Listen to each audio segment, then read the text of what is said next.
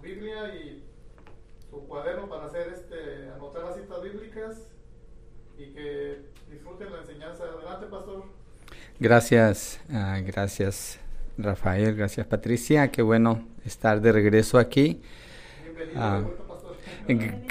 Gracias, sí, la semana pasada tuve una emergencia y tuve que salir rápido, uh, pero qué bueno estar aquí, qué bueno volvernos a encontrar y encontrarnos con la palabra del Señor. Las cosas a nuestro alrededor cambian, de repente hay emergencias, hay situaciones que no esperamos, pero cuando vamos a la palabra vamos a encontrar la misma verdad siempre, una verdad que es como una roca inconmovible, como dice el Señor, como es descrita, y eficiente porque es más uh, filosa que una espada de dos filos, más cortante que una espada de dos filos, así que podemos confiar en su permanencia, y también en su poder y su efectividad para transformar. Entonces, en medio de toda situación es allí donde vamos a encontrar consuelo, fortaleza, guianza, dirección y obviamente nos va a llevar al Señor, a honrarlo a Él. Y es allí donde está nuestra seguridad. Es en Cristo donde estamos seguros, donde estamos confiados, donde estamos completos. Y damos gracias al Señor que nos permite conocer de sus promesas y de su verdad. Vamos al estudio de hoy. quisiera continuar con el libro de Mateo. Creo que la semana pasada escucharon un mensaje del libro de Apocalipsis. Es muy relevante Apocalipsis para este tiempo, bastante, bastante relevante. Sería bueno si alguien tiene preguntas acerca de ese tema, lo pueden mandar y si sé la respuesta, pues con mucho gusto. a lo que eh, animo a la audiencia en, en, relación con estos temas es no llamar para discutir un tema. Ah, en realidad no me interesa discutir un tema. Pero si alguien tiene una pregunta, puedo tratar de contestar la pregunta, porque a veces con las discusiones hay personas que nomás quieren empujar su agenda y usar a la radio para empujar su agenda.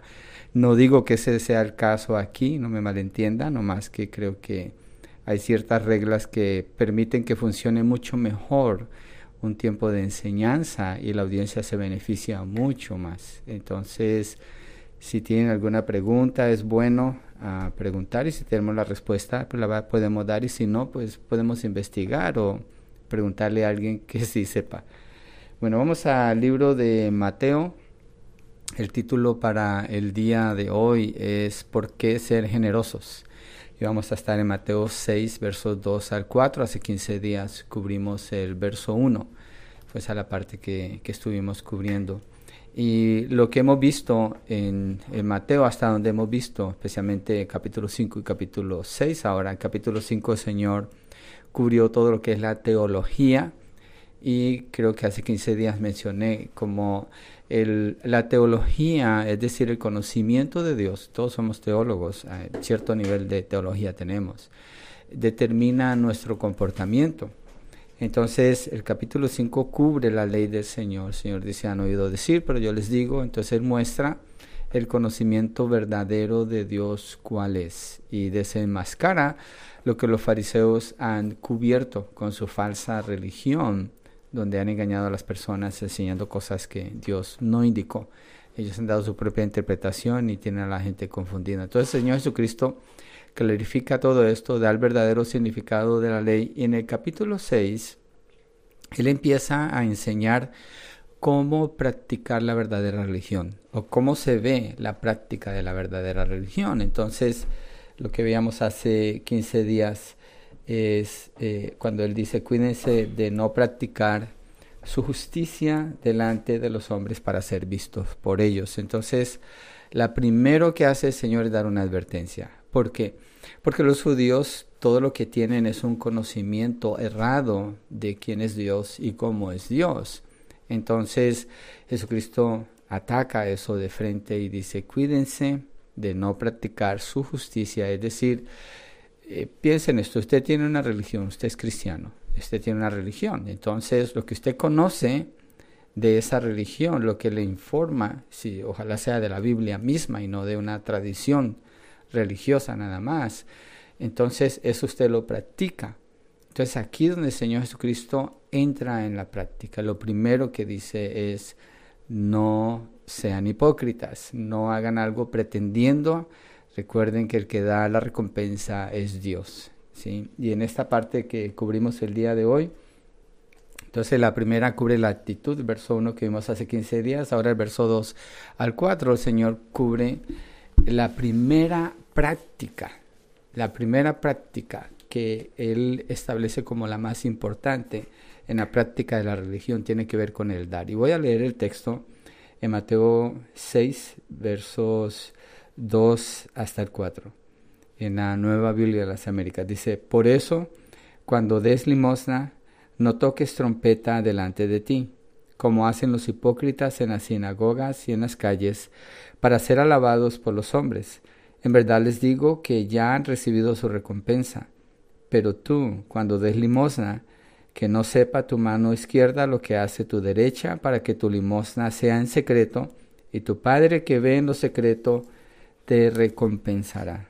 Vamos a orar y es importante orar porque la mayoría de las personas al oír un texto así piensan, yo ya doy, yo para qué quiero escuchar tanto allí. Bueno, si el Señor está enseñando a ellos que daban, y ahorita vamos a ver por qué sí daban, cuánto más nosotros necesitamos aprender. Padre, oro pidiéndote entendimiento, sabiduría, Señor, y que sea tu palabra prevaleciendo y la autoridad de tu palabra, enseñando y transformando nuestros corazones para parecernos más a ti como tú enseñas, Señor, especialmente en esta área de la vivencia de la fe, Señor, la práctica de la religión. Te lo pedimos en el nombre de Jesucristo. Amén y amén. Entonces, qué interesante el Señor lo primero que habla de la práctica de la religión, de la vivencia de la fe, es el dar. y se refiere, por eso cuando des limosna, empieza a hablar no como si es que das limosna, dice cuando des limosna. Entonces el Señor Jesucristo está asumiendo o reconociendo que dar para el judío, el contexto aquí es con los judíos, después nos vamos a identificar nosotros allí, es que ellos sí daban. Entonces el Señor Jesucristo dice, cuando des limosna.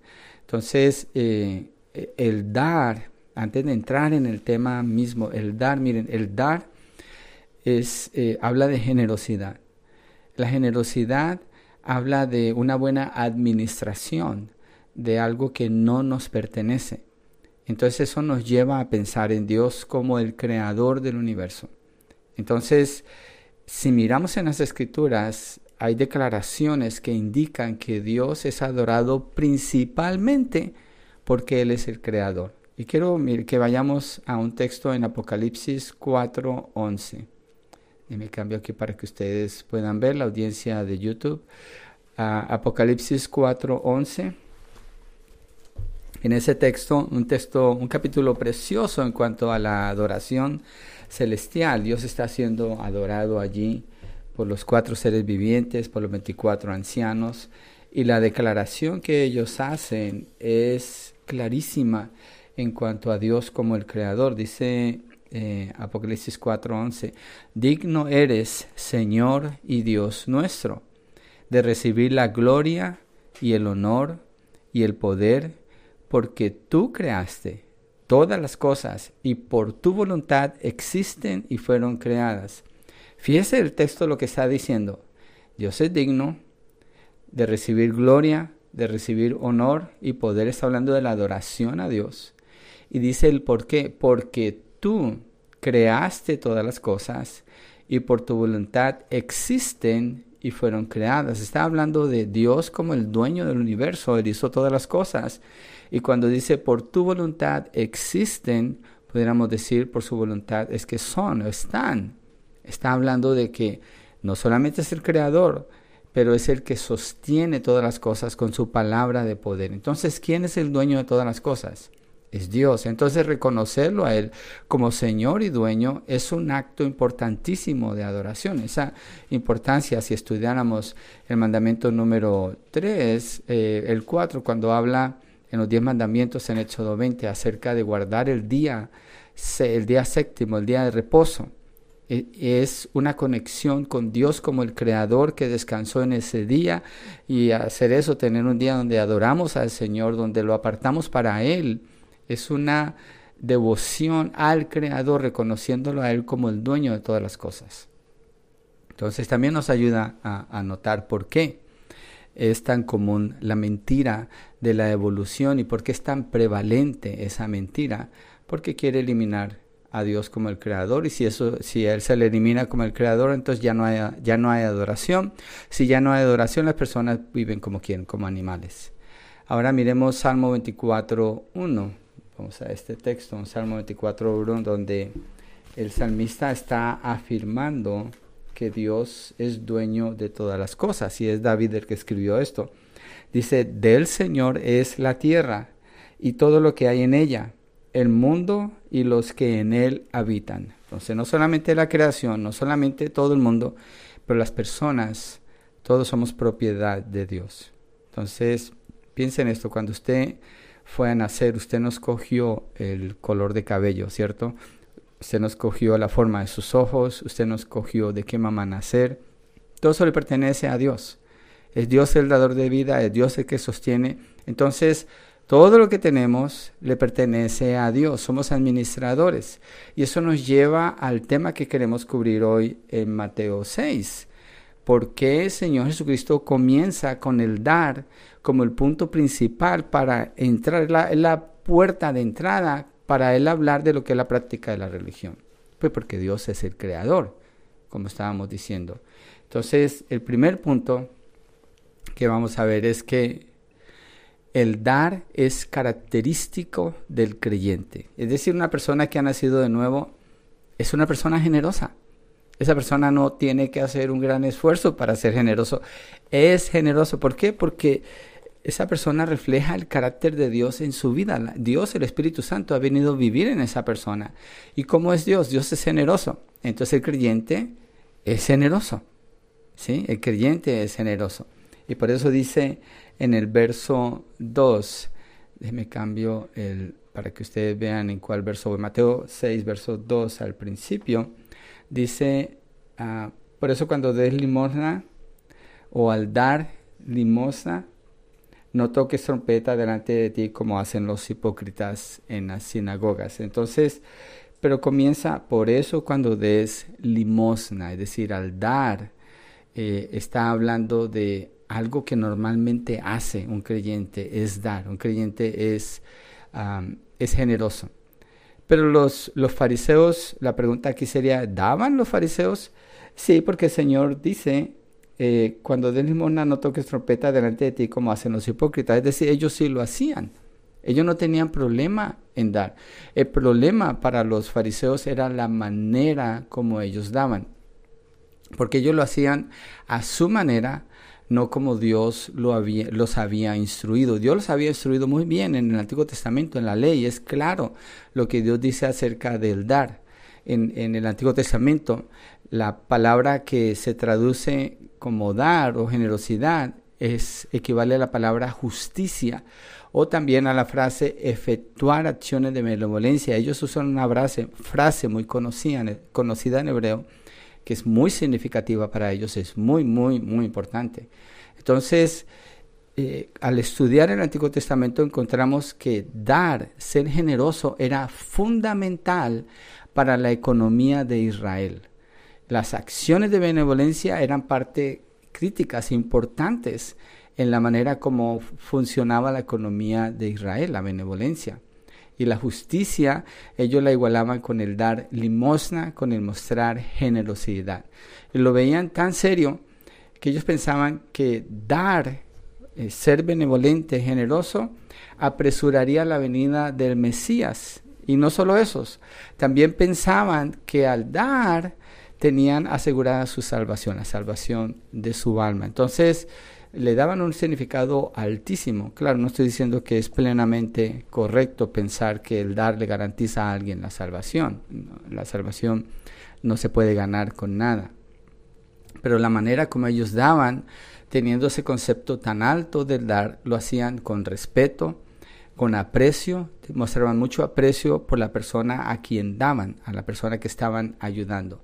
Y de muchas maneras mostraban esta actitud noble para suplir para los pobres. Obviamente, si Dios los instruyó en cómo dar, es una instrucción noble, es buena, es algo bondadoso, es algo agradable delante de Dios. ¿sí? Entonces, lo que estamos viendo es qué fue lo que ellos recibieron. Ahora vamos a comparar por qué Jesucristo los está reprendiendo.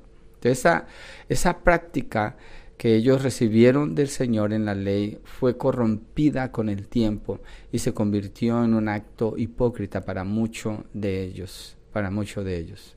Entonces Jesús enseña, Jesús cuando enseña acerca del dar, lo que está haciendo aquí en, en Mateo 6 está confrontando el sistema perverso que ellos han desarrollado de algo tan bello como lo que Dios les ha dado, que es el dar y el, el ser generosos. Entonces dice el texto, por eso cuando des limosna, está asumiendo que sí daban, ahora después pasa a decir, pero no como ellos lo hacían. Entonces quiero que miremos primero cómo es que ellos daban, cuáles son algunas de las leyes que nos instruía a ellos el, ser generosos y qué significaba esto para Israel. Entonces el primer texto es en Deuteronomio 15, versos 7 al 11.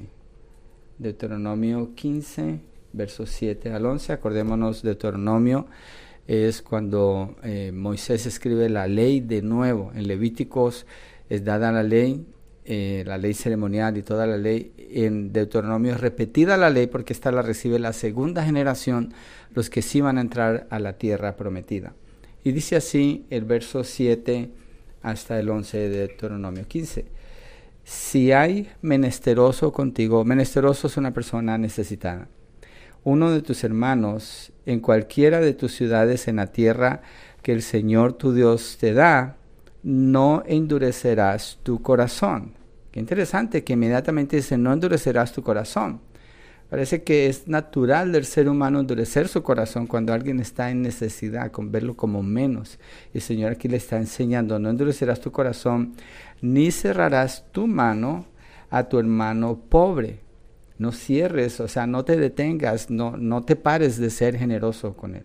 Verso 8, sino que le abrirás libremente tu mano, no de una manera tacaña, sino generoso. Le abrirás libremente tu mano y con generosidad le prestarás lo que le haga falta para cubrir sus necesidades. Es una actitud donde el enfoque es la persona necesitada y el que tiene mostrar un corazón generoso. Esto está describiendo el corazón de Dios. Eh, pensemos nada más en Israel. Israel eran esclavos, eran dueños de nada. y Dios los libera de Egipto con joyas, con propiedades. Los lleva al desierto, los alimenta, los cuida. No tienen tierra, no tienen ley, no tienen nada.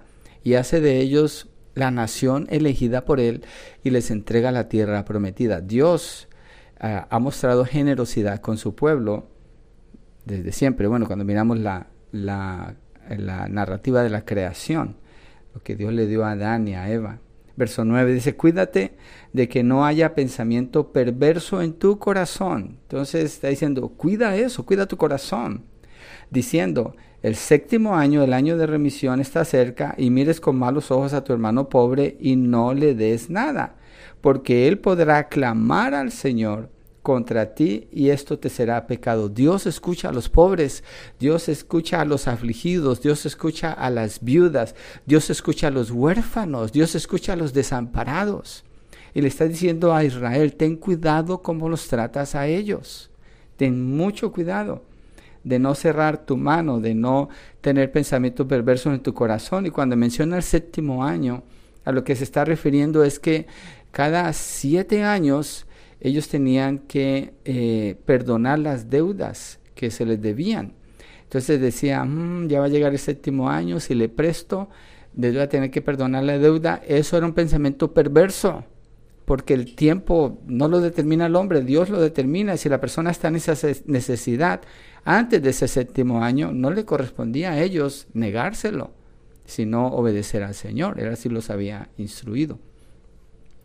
Sigamos con el verso 10. Con generosidad le darás y no te dolerá el corazón cuando le des, ya que el Señor tu Dios te bendecirá por esto en todo tu trabajo y en todo lo que emprendas.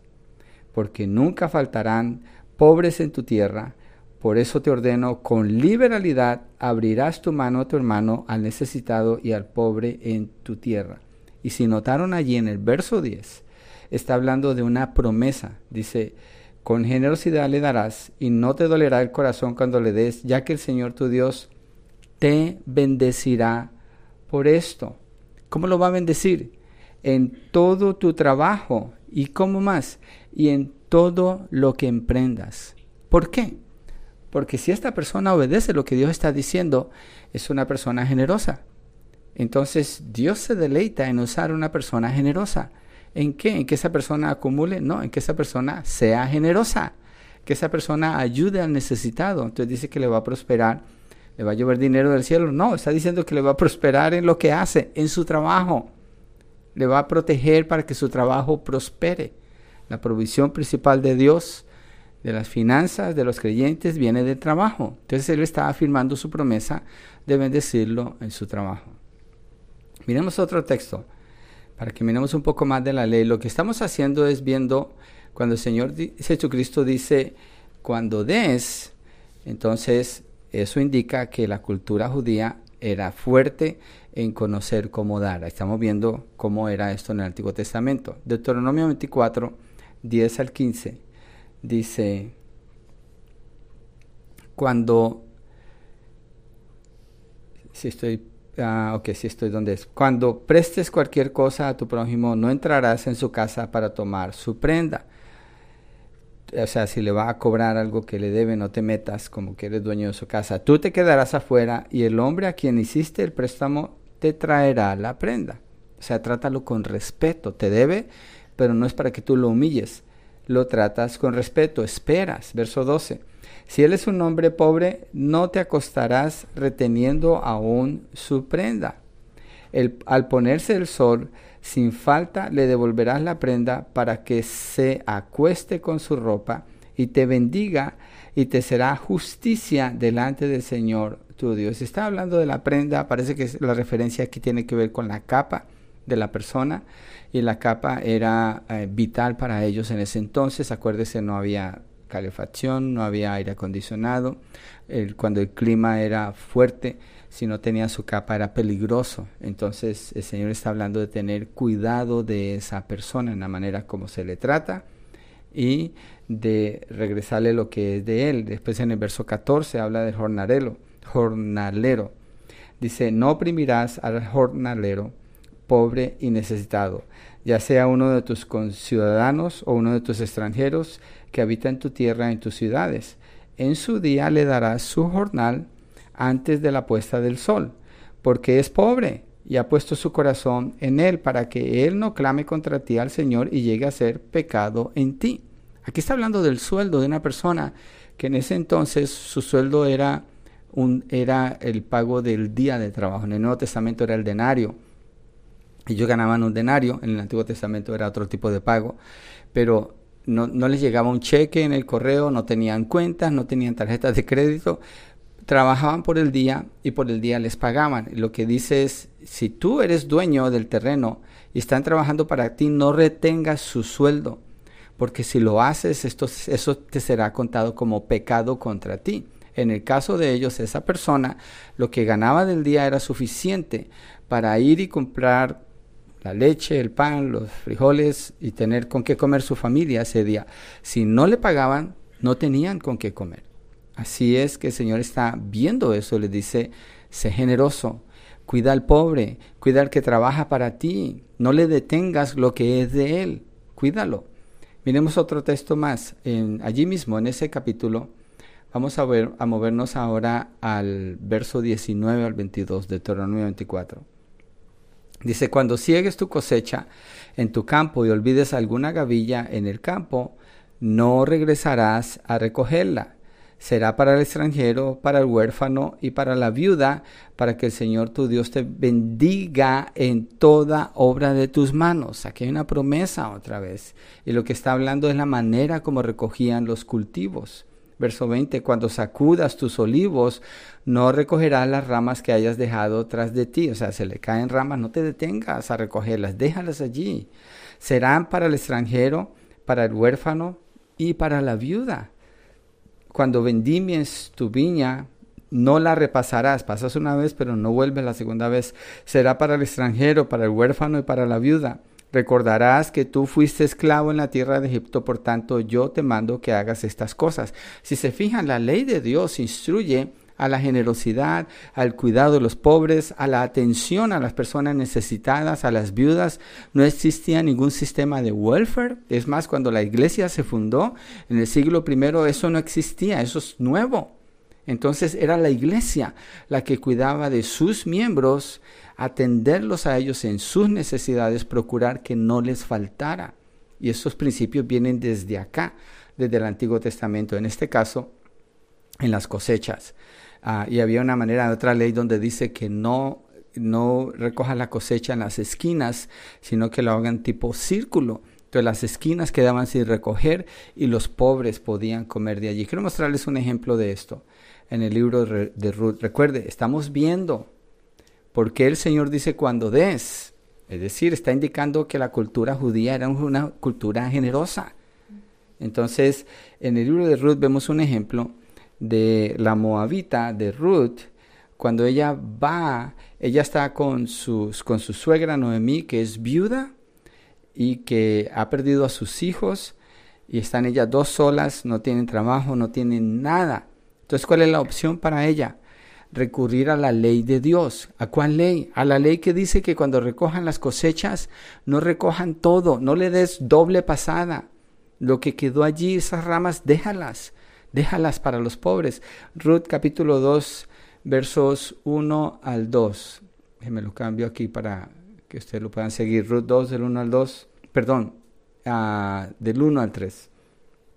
Noemí tenía un pariente de su marido, un hombre de mucha riqueza, de la familia de Elimelech, el cual se llamaba Boaz. Y Ruth la Moabita dijo a Noemí, te ruego que me dejes ir al campo a recoger espigas, en pos de aquel a cuyos ojos halle gracia.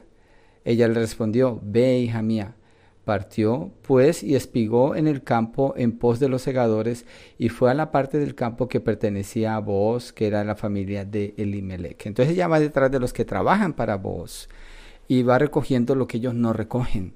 Esa es la bondad, la misericordia, la generosidad con los pobres. Es decir, no estar, el que tiene, no estar acumulando y acumulando y acumulando, sino pensar en los pobres. Una buena manera de considerar esto es cuando se hace un presupuesto.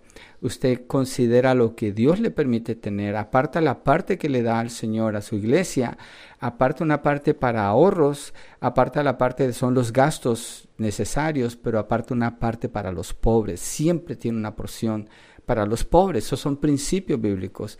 Y el Señor Jesucristo aquí nos, bueno, yo me metí en el Antiguo Testamento para entender por qué Jesucristo está hablando así en el Nuevo Testamento, porque le habla así a los discípulos suyos acerca del dar, es parte de la cultura de los judíos. Entonces Dios llama al pueblo de Israel a ser generosos, así como Él es generoso. Y la oportunidad de mostrarlo principalmente es con los pobres. Y eso era un asunto de cuándo, de todos los días. aquí dice uno de los textos, siempre habrá pobres. En el Nuevo Testamento el Señor Jesucristo dice, los pobres siempre estarán con ustedes. Entonces, esta manera de vivir era un estilo de vida para ellos. Por eso el dar es tan, tan importante en la cultura judía y debe serlo en la cultura cristiana también. Entonces, algo que podemos ah, analizar aquí es ser cristiano es igual a ser generoso. ¿Por qué? Porque el cristiano ha nacido de nuevo. ¿Quién vive en él? Dios, el Espíritu Santo. ¿Y cómo es Él? Él es generoso. Entonces la vida del Espíritu se va a manifestar y la primera característica que se nota en un verdadero cristiano es la generosidad. una persona que dice que es cristiano y está caño, hay un problema espiritual muy serio con esa persona o esa persona no es salva. Una de las dos. ha sido engañado y piensa que es cristiano, pero no lo es, porque la generosidad es una característica del verdadero creyente. Entonces, eh, y es lo opuesto a acaparar.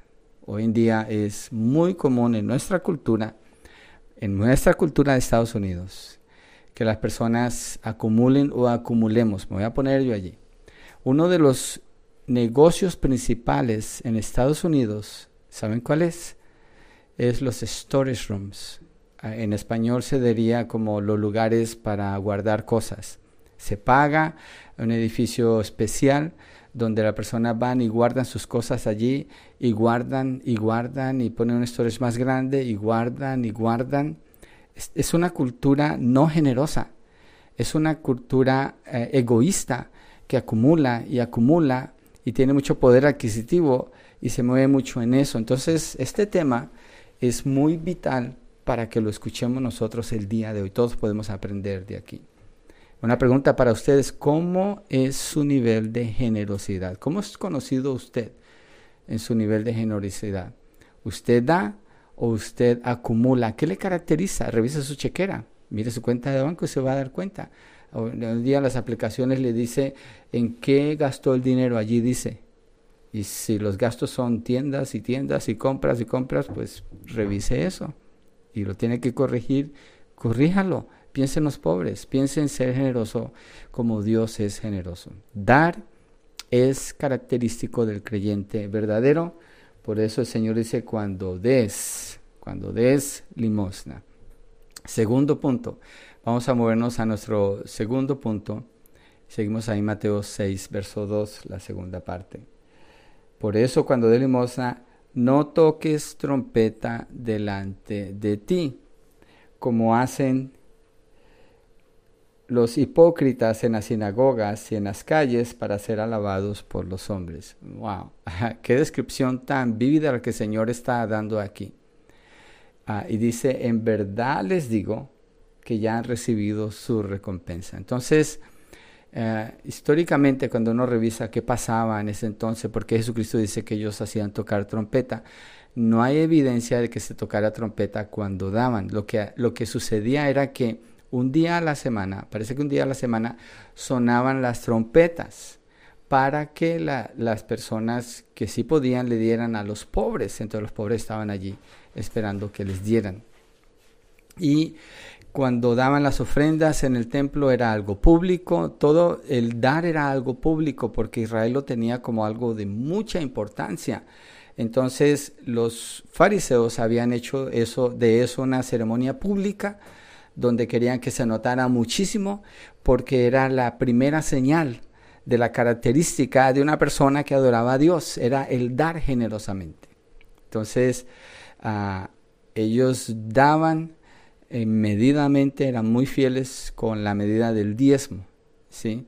Entonces, el término limosna, si se fija aquí, la connotación que el catolicismo le ha dado a ese término, yo creo que también la cultura hispana, es las monedas que sobran. O van a recoger la limosna, ¿cuáles monedas me sobran? O un amigo dice, dan el billete que es más pagano, el billete de dólar, ese es muy, muy cristiano, perdón, el menos pagano, el billete de dólar. Pero el dar limosna es el término que el Señor está usando para referirse a mostrar eh, generosidad, a mostrar bondad, a mostrar compasión, a mostrar misericordia, a moverse con amor. Esto lo vamos a desarrollar más. Entonces, lo que la Biblia da en cuanto a dar, y tener cuidado con ese término, limosna, siempre se refiere a despojarse. Es algo que cuesta. Una práctica que tenemos con mi esposa, yo no me voy a poner aquí como el ejemplo, nomás es algo que ahorita viene a mi mente cuando vamos a comer a un restaurante, nos gusta no pedir soda, porque ese dinero de la soda lo podemos apartar para dar un mejor, una mejor, uh, un tip, una mejor, ¿cómo se dice eso en español? Una, el tip. Una propina. una propina. Eh, soy como la India María, ni de aquí ni de allá con el inglés y el español. Una mejor propina. Pero ¿dónde salió? Pues nos abstenemos de algo que hubiéramos podido pagar, mejor no lo pagamos, tenemos un poco más para dar una mejor propina. Dios quiere que seamos generosos. Entonces debemos pensar qué puedo hacer para mostrar generosidad. Pero al mostrar generosidad cuesta, cuesta, nos va a costar algo. Y tener cuidado de no hacer sonar la trompeta cuando damos. Entonces, el ejemplo de la generosidad de Dios lo encontramos en Juan 3:16. Juan 3:16 dice, de tal manera amó Dios al mundo que dio a su Hijo Jesucristo. A Dios le costó dar su propio Hijo. ¿Quién puede hacer algo tan, tan grande como eso? ¿Y cómo lo dio? ¿Porque la humanidad se lo merecía? No. nació del amor de Dios. Eso nos muestra que Dios es amoroso y es, es generoso. Entonces, las personas que Él salva toman la característica de Dios y reconocen que el dueño de, todo es Dios. Y lo que Él ordena para que el creyente dé es lo que debe de hacer, como Dios indica en su palabra. Por eso es tan importante este estudio y por eso es tan importante que Jesucristo por allí comenzó, para hablar, esta es la religión verdadera. Y así se vive. Esto es lo que es justo delante de Dios. Hay que tener una buena actitud y ser movidos por amor, la compasión del Señor en nosotros hacia los pobres y ser fieles donde el Señor nos, nos ordena que demos. Entonces, la advertencia del Señor es no toques trompeta como hacen los hipócritas en las sinagogas y en las calles para ser alabados por los hombres. Buscar la atención pública, lo que hacían los, los fariseos y qué pasaba. Pues la recibían, les daban su aplauso y miraban, wow, mira qué generoso, mira cómo, cómo está dando, porque lo hacían públicamente. Era notable lo que hacían, era notado por quienes estaban en la calle. La manera como se daba para el templo era público y la manera como se daba a los pobres era públicamente. Sonaba la trompeta y lo hacían públicamente. Entonces se sonaba esa trompeta y todos sabían qué estaba pasando allí. Los fariseos seguramente calculaban la hora exacta yo no sé cómo usaban el reloj porque no habían relojes, pero me imagino que por la sombra del sol y sabían a tal hora va a sonar la trompeta. Y eran los primeros en estar allí para mostrar públicamente su generosidad, pero es exactamente lo que el Señor Jesucristo dice, no, no haga notoria su manera de dar, no haga eso. El Señor dice en, la segunda parte del verso 2 del texto que estamos mirando allí, es 6.2. Dice, en verdad, les digo que ya han recibido su recompensa. Públicamente buscan ser vistos, ok, ya recibieron su recompensa. Ah, y la palabra que usa para ya recibieron su recompensa es una palabra que significa algo que quedó completamente saldado. Es como un recibo que tiene un sello ya pagado completamente. Entonces, en su hipocresía, en su afán de querer ser vistos, ya tenían su recompensa, el aplauso que la gente les dio. ¿sí? Eso era todo, porque era una, lo, único que les quedaba al final del día era una simple vanagloria por un acto hipócrita que hacían. y ahí terminaba, en, lugar de haber tenido la oportunidad de, hacer un acto de amor, de misericordia y de compasión.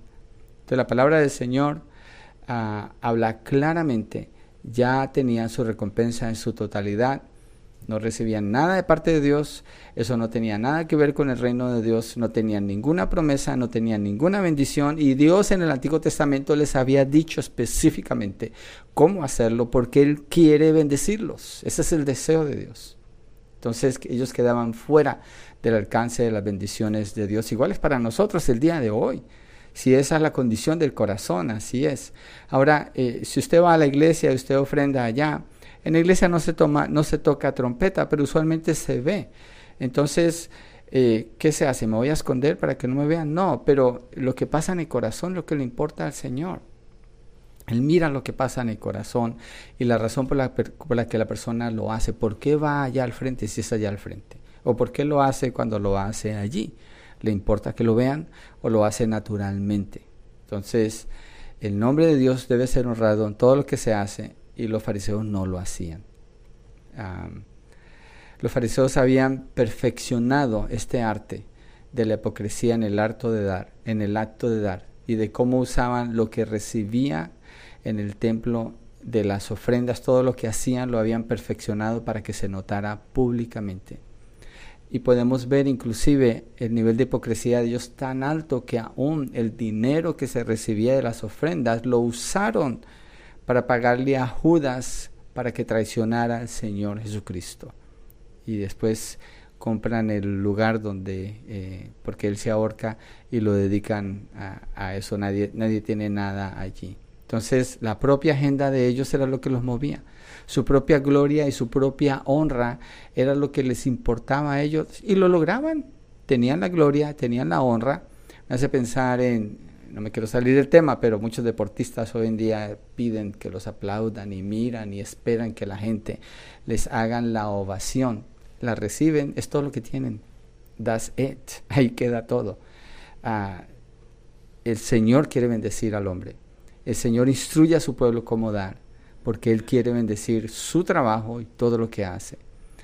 Dar, es interesante que dar no nace con el hombre. Si dar naciera con el hombre, Dios no le hubiera dado esas leyes que leímos en Deuteronomio. No es natural para el hombre que dé.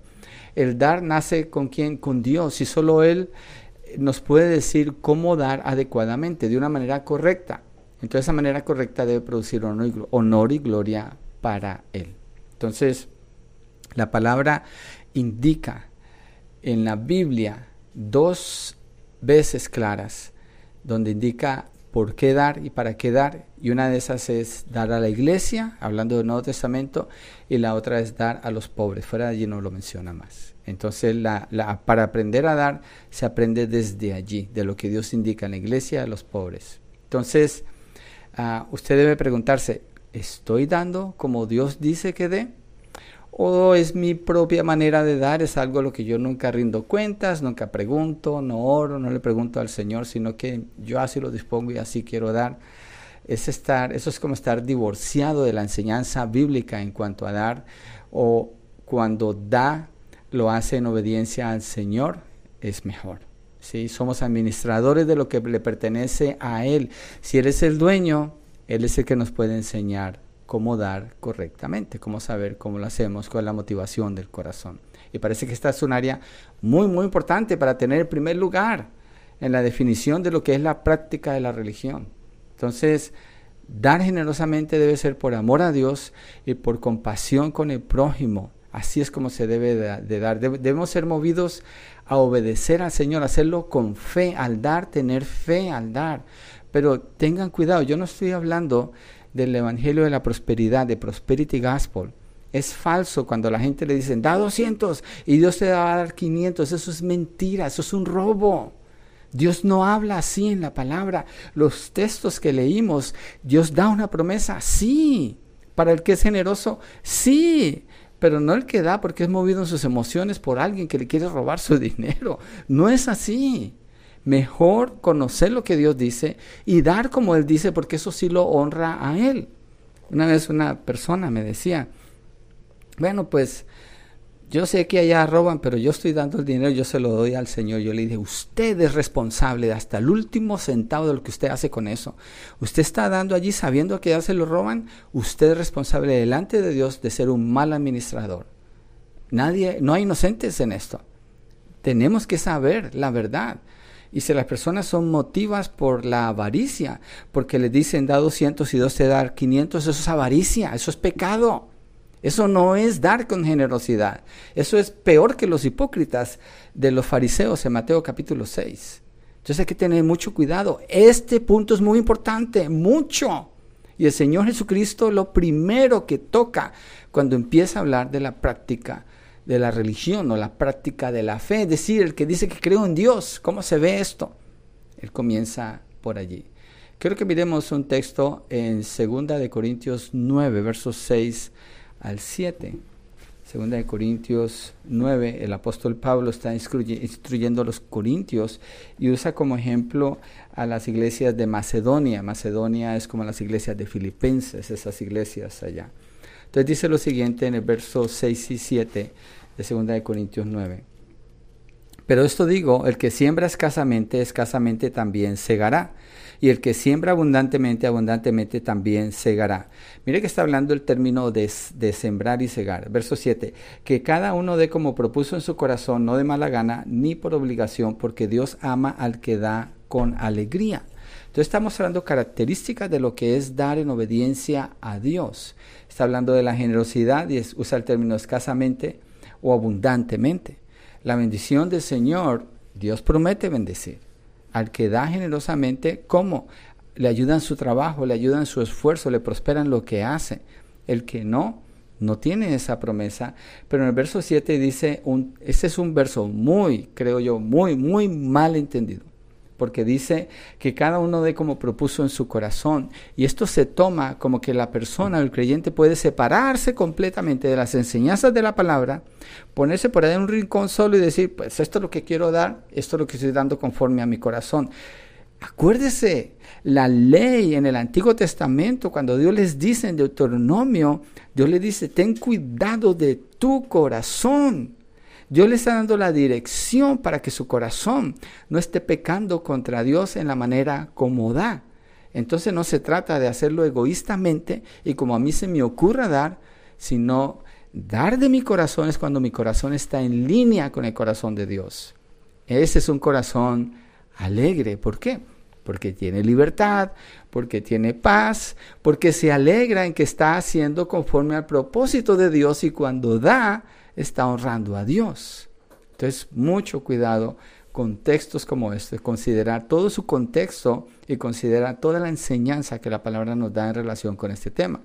Miremos un ejemplo de personas que lo hicieron mal, que dieron conforme a su corazón, pero con el texto mal interpretado, aunque obviamente esto no se había escrito entonces, pero en Hechos capítulo 5, versos 1 al 10, una historia muy conocida pero muy ilustrativa acerca de lo que es dar mal y el efecto que sucede aquí nos confirma la importancia que tiene el dar, porque estas personas murieron en su intento de dar desobedientemente. Hechos 5 del 1 al 10, vamos a cambiar el texto aquí para que usted pueda seguir la secuencia. Entonces dice, por, pero cierto hombre llamado Ananías, bueno, eh, Bernabé acaba de vender una propiedad, la dona y le da todo el dinero a los apóstoles para que lo repartan a los pobres. En el capítulo 5 dice, un hombre llamado Ananías con Zafira su mujer vendió una propiedad se quedó con parte del precio, sabiéndolo también su mujer, se pusieron los dos de acuerdo. Aquí hay un principio, una pareja, un matrimonio que están de acuerdo los dos, no quiere decir que están de acuerdo con Dios, no siempre. bueno, se quedó con parte del precio, sabiéndolo también su mujer, y trayendo la otra parte, lo puso a los pies de los apóstoles. Pero Pedro dijo, Ananías, ¿por qué ha llenado Satanás tu corazón para mentir al Espíritu Santo y quedarte con parte del precio del terreno? ¿Quién más sabía esto? Ananías y Zafira lo dispusieron en su corazón. ¿Qué están tratando de hacer ellos? Sonar trompeta. ¿Cómo? Bernabé acaba de hacer eso. Ellos están copiándolo, pero quedándose con una parte del dinero. No están haciendo lo que Bernabé hizo. Bernabé hizo lo que Dios le indicó que hiciera. Estas dos personas están haciendo como ellos quieren. Pedro lo confronta y le dice, Satanás puso esto en tu corazón. Verso 4, mientras estaba sin venderse no te pertenecía y después de vendida no estaba bajo tu poder, no era tuya. ¿Para qué tenías que hacer eso? ¿Por qué concebiste este asunto en tu corazón? El corazón, el dar tiene mucho que ver con el corazón. No has mentido a los hombres sino a Dios. Dios ve cuando usted está dando cuál es la motivación que hay en su corazón. Al, oír a Ananías estas palabras, cayó y expiró. ¿Cómo que cayó y expiró? Dios lo mató. Dios el Espíritu Santo mató a Ananías por mentir en su manera de cómo dar. Esto nos deja ver que para Dios el dar es muy importante. Cuando Jesucristo enseña eso en Mateo 6, concuerda con lo que nos dice Hechos 5, cuando la iglesia está comenzando. Y sigue el texto, uh, el verso bueno, cinco, al oír a Ananías estas palabras cayó, expiró y vino un gran temor sobre todos los que lo supieron. Entonces los jóvenes se levantaron, lo cubrieron, sacándolo, le dieron sepultura. Como tres horas después entró su mujer, no sabiendo lo que había sucedido, y Pedro le preguntó, dime, ¿vendieron el terreno en tal precio? Sí, ese fue el precio. Y está mintiendo. Dijo ella. Entonces Pedro le dijo, ¿por qué se pusieron de acuerdo para poner a prueba al Espíritu del Señor? Mira los pies de los hombres que sepultaron a tu marido, están a la puerta y te sacarán también a ti. Al instante ella cayó a los pies de él y expiró. También el Señor la mató a ella. También el Señor la mató. Entonces, para Dios es muy importante cómo se da. ¿Por qué? Porque el creyente está reflejando el carácter de Dios. Dios es generoso. La única manera correcta de dar es generosamente, movido por amor, compasión y misericordia, en obediencia a Dios, teniendo fe en su palabra y siguiendo la instrucción que Él nos da de cómo dar, porque en nosotros no nace el dar. Eso nace en Dios. Entonces necesitamos ser guiados por Él y llegar al punto de poderlo disfrutar y hacerlo naturalmente, hacerlo parte de nuestras vidas. Entonces, lo primero que vimos es que dar es característico del creyente verdadero y segundo, hay que dar con la motivación correcta. Que tener mucho cuidado, el corazón es mencionado dos veces ahí en ese texto que leí, es mencionado en los textos que leímos del Antiguo Testamento también. El tercer punto, hay que dar con discreción. Hay que dar con discreción. Y vamos a mirar en el verso 3 de Mateo. Hay que dar con discreción. se, se, parecen varios términos que estamos viendo, pero quiero mirarlos así porque creo que nos edifica poder ver cómo el Señor lo presentó. Verso 3 dice, pero tú cuando des limosna, que no sepa tu mano izquierda lo que hace tu derecha. Que no sepa tu mano izquierda lo que hace tu derecha. Aquí el Señor se fue todavía más, ah, más específicamente a hablar de lo que es el dar de manera prudente. Primero se refiere a no hacer sonar trompeta. Aquí está hablando a nivel personal. Como lo acabamos de ver con Ananías y Zafira, es algo personal. Que tu mano izquierda no vea lo que tu mano derecha vio. Miren, mis dos manos están tan cerca. ¿Cómo es que una mano no se va a dar cuenta qué hace la otra? El punto que el Señor está haciendo es cuando das, lo haces de manera tan natural, es tan parte de tu vida que tu mano izquierda como que nunca se dio cuenta que hizo la mano derecha al dar. Entonces, esto está hablando de discreción, de no anunciarlo. William Barclay, un comentarista en el libro de Mateos, él dice lo siguiente, el templo tenía un área para que los que no querían que se conocieran sus donaciones daban allí, en un área eh, en la parte de atrás del templo posiblemente. Igualmente los que recibían las donaciones llegaban calladamente y tomaban lo que necesitaban. Nadie se daba cuenta a quién dio y nadie se daba cuenta a quién recibió. Lo hacían calladamente. Esa era la manera correcta de dar. Por alguna razón tenían ese cuarto porque había gente que entendían cómo Dios era honrado y así daban. Y le llamaban el cuarto del silencio. Así debe de ser la ofrenda. Así debe ser la generosidad en el creyente, una generosidad en silencio, algo que dispones en tu corazón y no es en respuesta, como dije ahora, a la manipulación emocional de alguien que está eh, eh, manipulando a las personas en un servicio para que den y en respuesta a eso van y dan. Dios ve eso, eso, eso no es nada. Ya recibieron su recompensa allí, pero no en el reino de los cielos. Es algo que se debe disponer en el corazón en obediencia al Señor. Entonces, cuando usted llega al servicio del domingo, en lo práctico, pensemos en esto. Usted no llega a mi ¿y, ¿y qué hay en el bolsillo? ¿Si traje algún billete para dar? No, eso está mal. Usted lo dispone desde su casa. Usted ora, le pregunta al Señor y dispone en su corazón de acuerdo a lo que conoce en la palabra. Y entonces aparta eso para dar de manera generosa y lo hace de manera natural, así su mano izquierda no va a ver lo que su mano derecha dio, que no le pase lo que la persona cuando estaba pasando el canastito de las ofrendas pone el billete y dice, ay, de uno de 100, yo quería dar, era de uno de un dólar. Y el, el le dice, ah, no te preocupes, Dios sabe que tú querías dar un dólar y te lo cuenta como uno.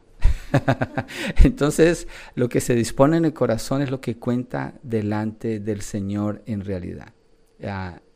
entonces, no se da de afuera para adentro, es decir, recibiendo algún tipo de manipulación o emoción para ir y dar, sino de adentro para afuera. Se dispone en el corazón. Disponer en el corazón, dar conforme propuso en el corazón es haber estado con Dios en oración, es tener un amor por el Señor, por su obra y compasión y misericordia y amor por los pobres. Entonces, de esa manera, su mano izquierda no lo va a notar.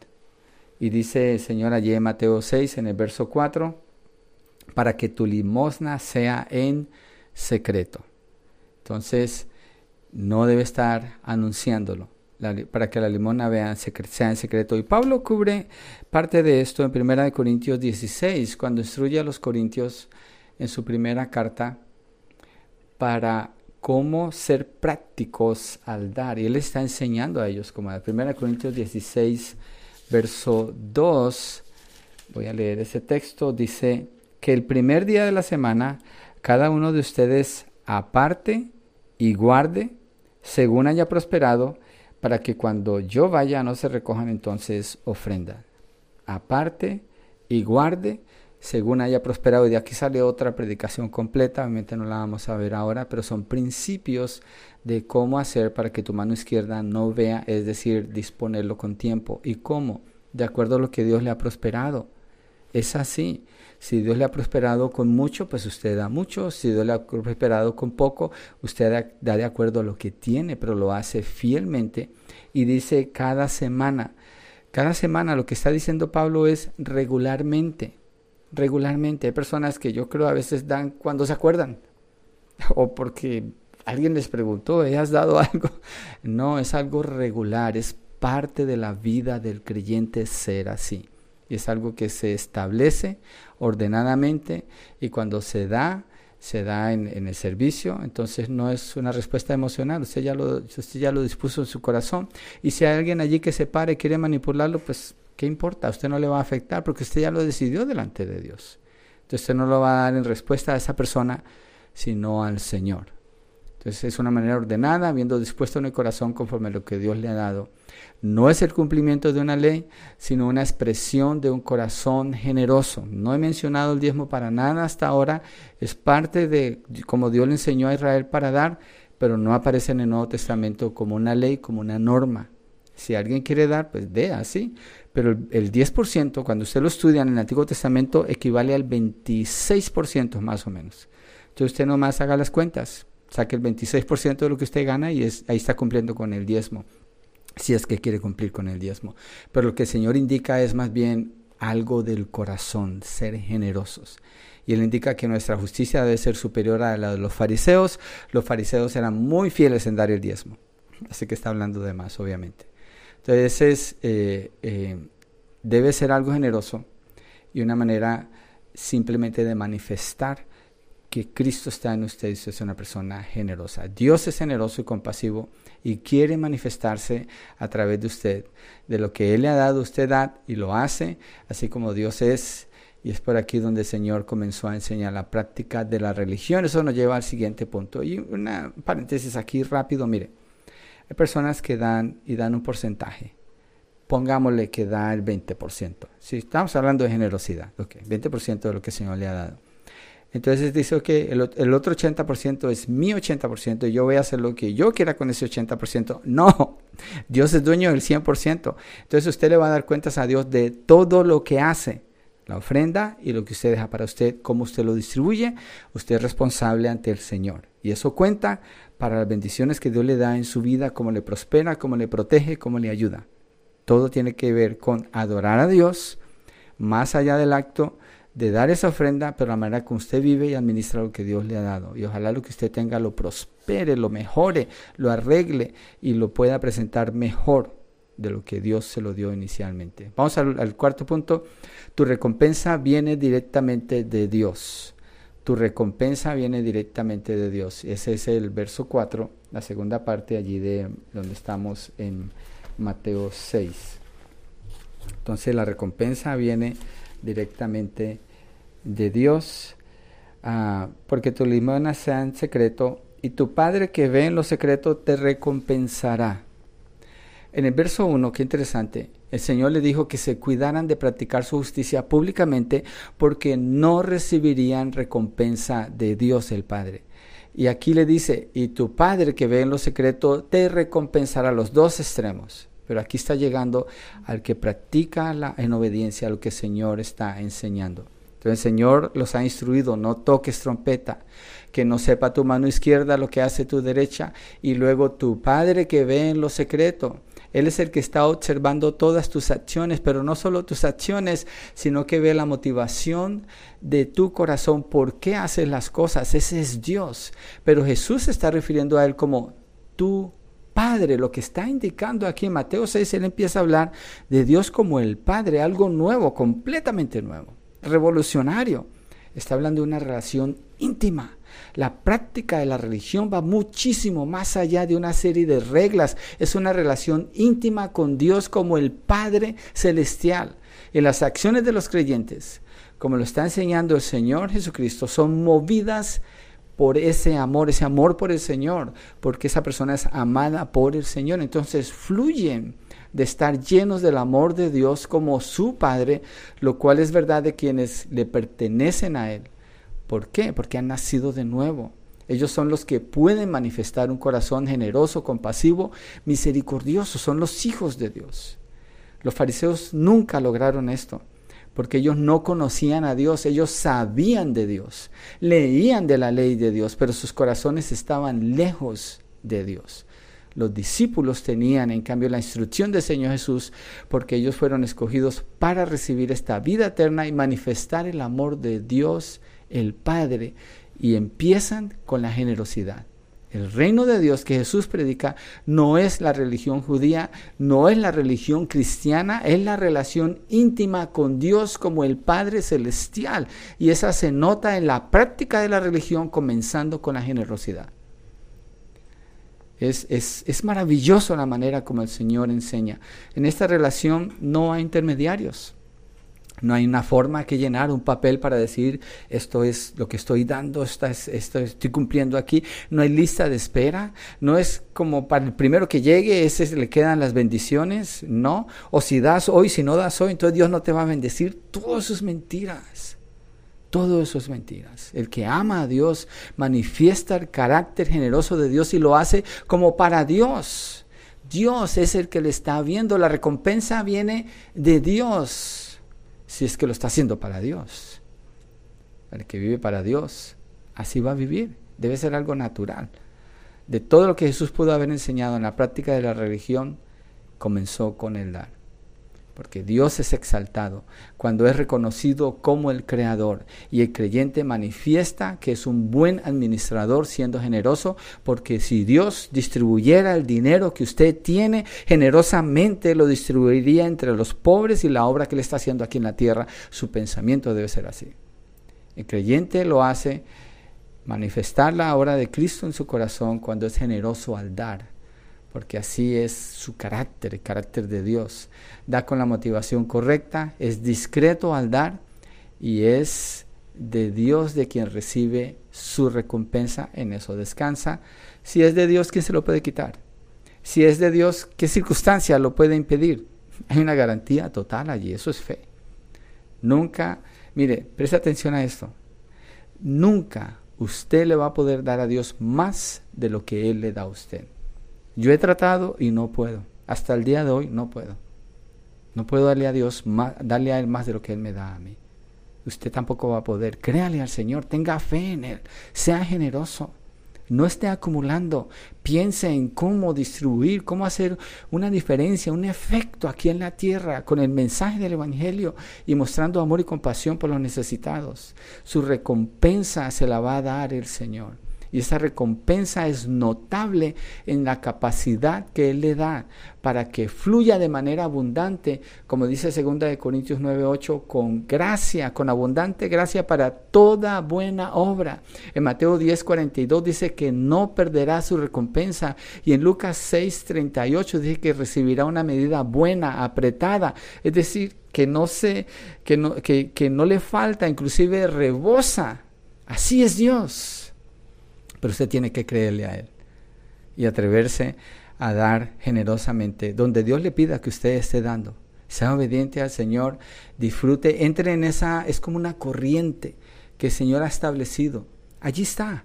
Y usted puede entrar a esa corriente si usted lo está haciendo con la intención de agradar a Dios y no esperar llenarse sus bolsillos, pero recibir más gracia, más entendimiento, más conocimiento espiritual y más capacidad para servir a otras personas y ayudar para edificar el reino de Dios aquí en la tierra, anunciando el Evangelio y anunciando el reino del Señor y su venida. Entonces, lo que vimos es que dar es característico del creyente. Segundo, hay que dar con la motivación correcta. Tercero, hay que dar con discreción. Y cuarto, tu recompensa viene directamente de Dios. Sea generoso si Cristo está en su corazón. Dios le bendiga. Hasta aquí dejamos esta porción de Mateo 6, de 2 al 4. Si Dios nos permite, la semana entrante vamos a, a continuar con la otra parte de Mateo.